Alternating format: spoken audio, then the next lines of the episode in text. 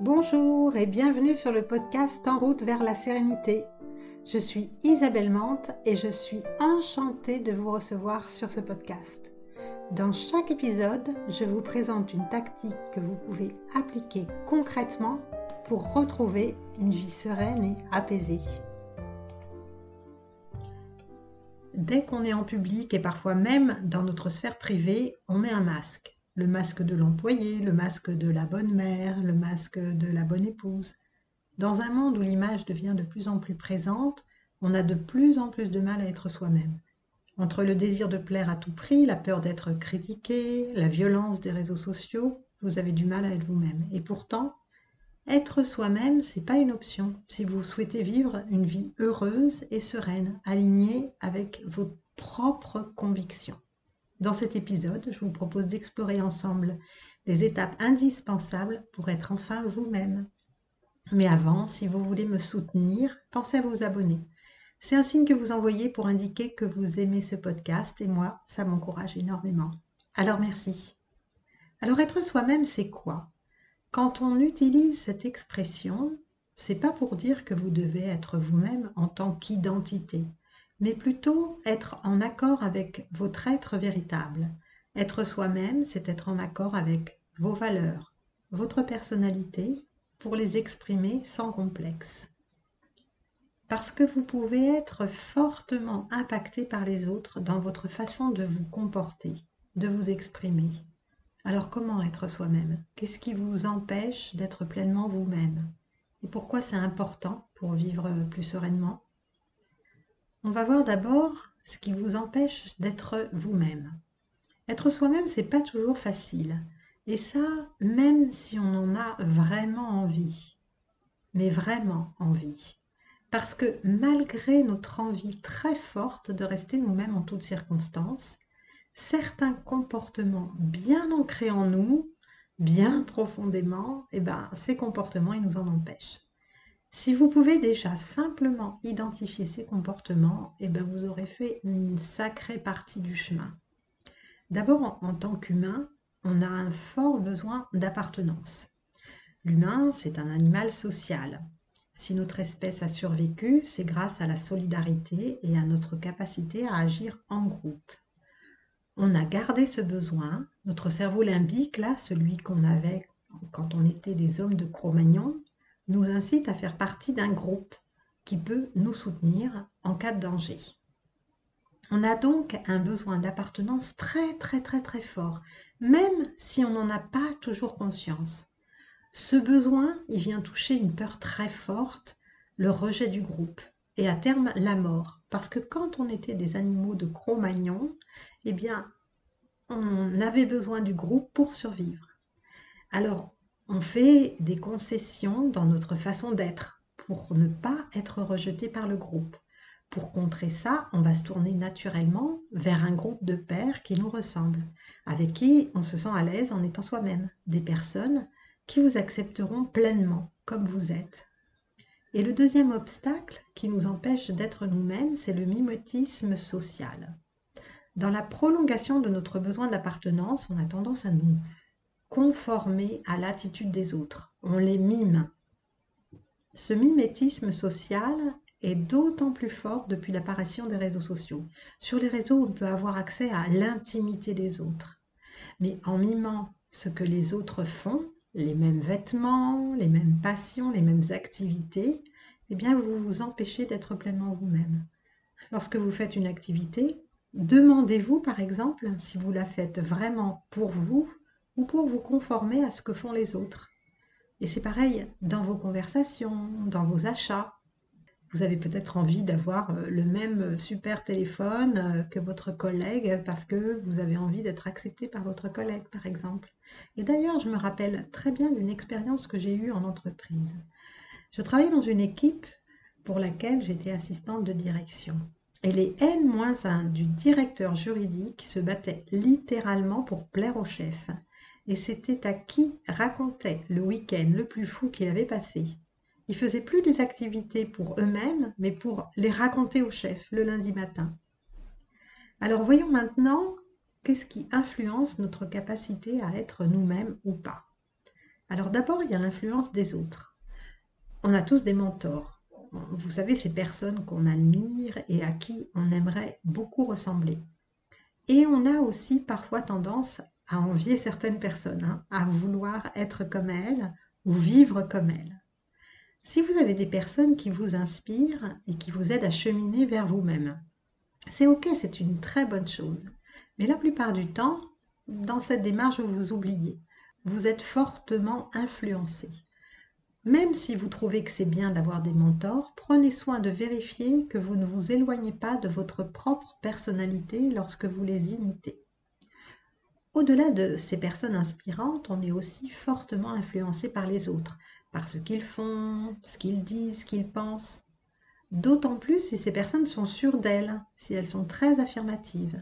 Être soi-même, c'est avoir la capacité à rester aligné avec vos valeurs, avec votre personnalité, vos pensées, sans vous laisser influencer par les autres. Et dans ce parcours vers vous-même, vous devez aussi repérer les messages inconscients. Alors les messages inconscients, ou plutôt les drivers, sont des sortes d'étiquettes qui influencent notre manière d'agir, notre manière d'être. Ils viennent en partie de notre éducation, mais aussi des épreuves que nous traversons dans la vie. Ils fonctionnent comme des injonctions que vous vous donnez en permanence.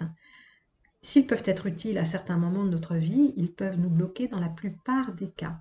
Et ils sont au nombre de cinq. Je vais vous les donner pour vous aider à les identifier pour vous. Premier driver, sois parfaite.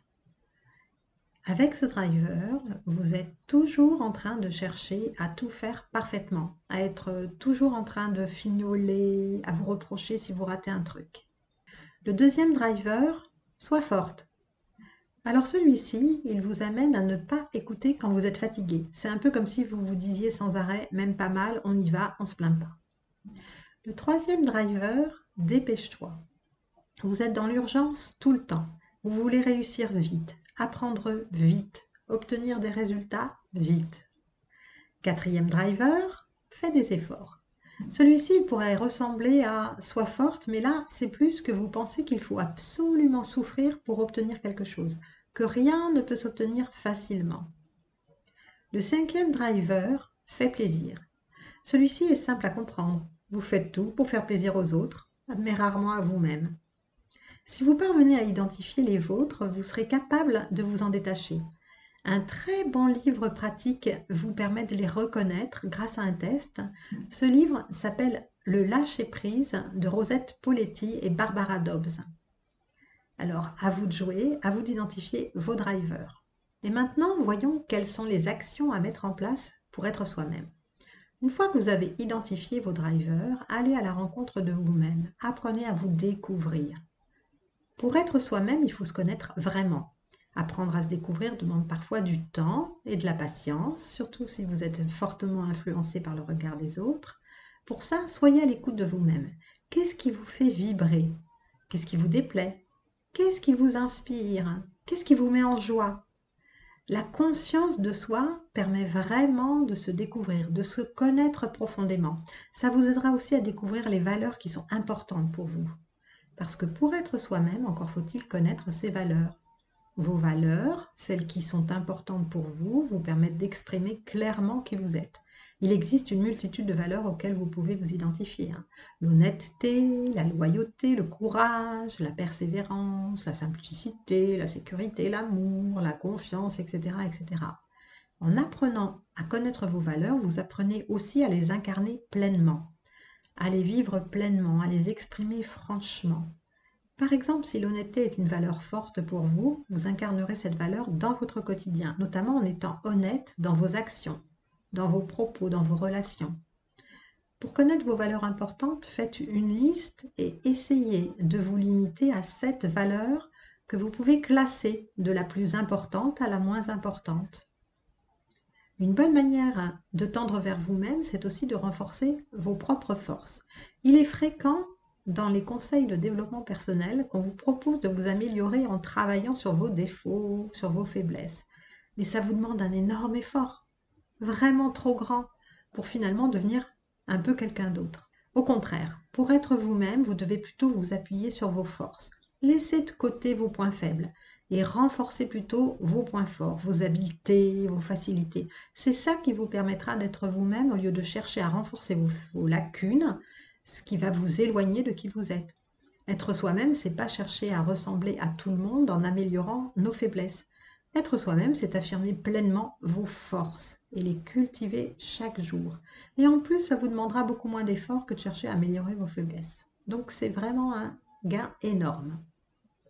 Pour être vous-même, il vous faudra aussi apprendre à vous détendre. On a tous des petits travers, on fait tous des erreurs, des gaffes. Si vous apprenez à vous détendre et à rire un peu de vous pendant ces moments-là, vous assumerez plus facilement ces petits écarts. Rire de soi, c'est une formidable façon de prendre du recul sur nous-mêmes. Vous avez fait une gaffe avec vos amis? Rigolez-en ensemble ça montrera que vous assumez pleinement cette maladresse. Après tout, tout le monde fait des erreurs, des bêtises, dit des âneries à un moment donné de sa vie.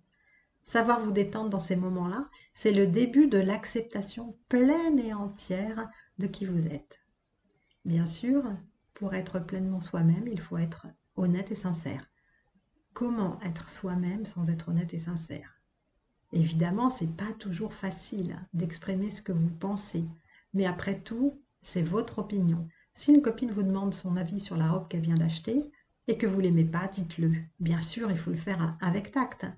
Il n'est pas question ici d'être violent dans vos propos, mais vous pouvez exprimer vos opinions sans mentir. C'est la même chose dans vos actions. Ne vous forcez pas à faire des actions simplement pour faire plaisir aux autres. C'est parfois difficile de dire non. Pourtant, quand vous dites oui aux autres, vérifiez que vous ne vous dites pas non à vous-même. Quand on veut être soi-même, on ne veut pas être quelqu'un d'autre. C'est donc primordial aussi de supprimer la comparaison. Être soi-même, c'est pas ressembler aux autres, ce n'est pas les imiter. Si vous souhaitez assumer pleinement qui vous êtes, inutile de vous comparer aux autres. Non seulement ça risque de vous influencer et de vous empêcher d'être pleinement vous-même, mais en plus, ben, ça vous fait rarement du bien. Et oui, parce que on se compare rarement pour se trouver mieux que les autres. Hein Petite astuce supplémentaire, si vous êtes sensible aux images des réseaux sociaux, coupez votre connexion pendant quelques jours. Vous éviterez de vous comparer à des images qui sont souvent loin de la réalité. Faites le test. Je vous assure, vous allez voir comment vous allez gagner en sérénité de l'esprit. Dans cette démarche de connexion à soi, vous devrez aussi faire attention si vous avez tendance à vouloir plaire à tout le monde. Rappelez-vous vos drivers. Parce que le plus grand obstacle quand on veut être soi-même, c'est le regard des autres. Évidemment, on a tous envie de plaire, d'être apprécié, intégré. Pourtant, vous ne pouvez pas plaire à tout le monde. Et d'ailleurs, vous-même, vous, n'aimez pas tous les êtres sur cette terre, n'est-ce pas? Alors inutile de vouloir plaire à tout le monde, contentez-vous de vous plaire à vous-même. C'est la meilleure façon d'incarner pleinement qui vous êtes. Ne suivez pas non plus aveuglément toutes vos envies sans prendre le temps de recul nécessaire. Cultivez votre esprit critique.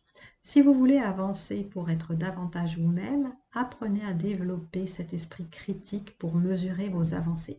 Ça vous permettra de vous poser quelques questions. Est-ce que j'ai été vraiment moi-même dans cette situation? Est-ce que j'ai vraiment exprimé mon opinion dans cette conversation? Est-ce que j'ai été vraiment sincère avec cette personne? Est-ce que j'en ai fait un peu trop? Par exemple, je vous disais que vous deviez être honnête, dire ce que vous pensez réellement. Mais si la bienveillance fait partie de vos valeurs importantes, vous devez combiner honnêteté et bienveillance. Ça veut dire que vous pouvez dire ce que vous pensez, mais avec tact, sans blesser la personne en face. C'est un équilibre subtil à trouver. Développer votre esprit critique, c'est pas vous faire des reproches, mais c'est de vous observer objectivement.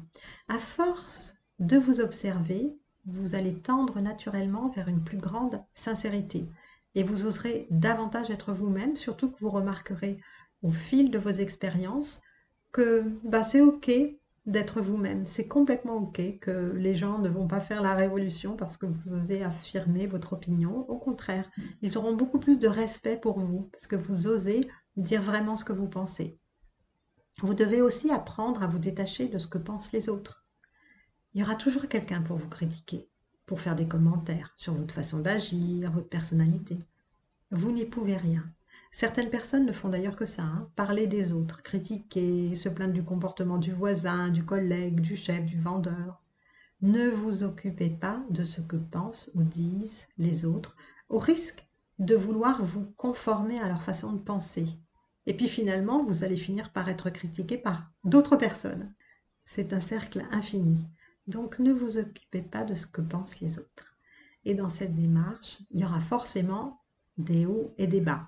Vous aurez forcément des moments de doute, d'incertitude. Il y a des moments où vous vous sentirez pleinement vous-même, d'autres moments où vous douterez. Ça fait partie du chemin vers soi. Parfois, vous serez aligné avec vos valeurs, vos forces, détaché du regard des autres et vous assumerez pleinement votre personnalité. Et puis, il y aura d'autres périodes où vous serez plus sensible au regard des autres, à leur opinion. Vous ferez, vous direz des choses euh, qui vous éloignent un peu de vous-même. Peu importe si vous acceptez que ce chemin, il n'est pas linéaire. C'est complètement OK de faire des allers-retours. En faisant ce chemin vers vous-même, vous allez affirmer votre personnalité. Votre personnalité est unique. Elle fait ce que vous êtes. Elle fait qui vous êtes.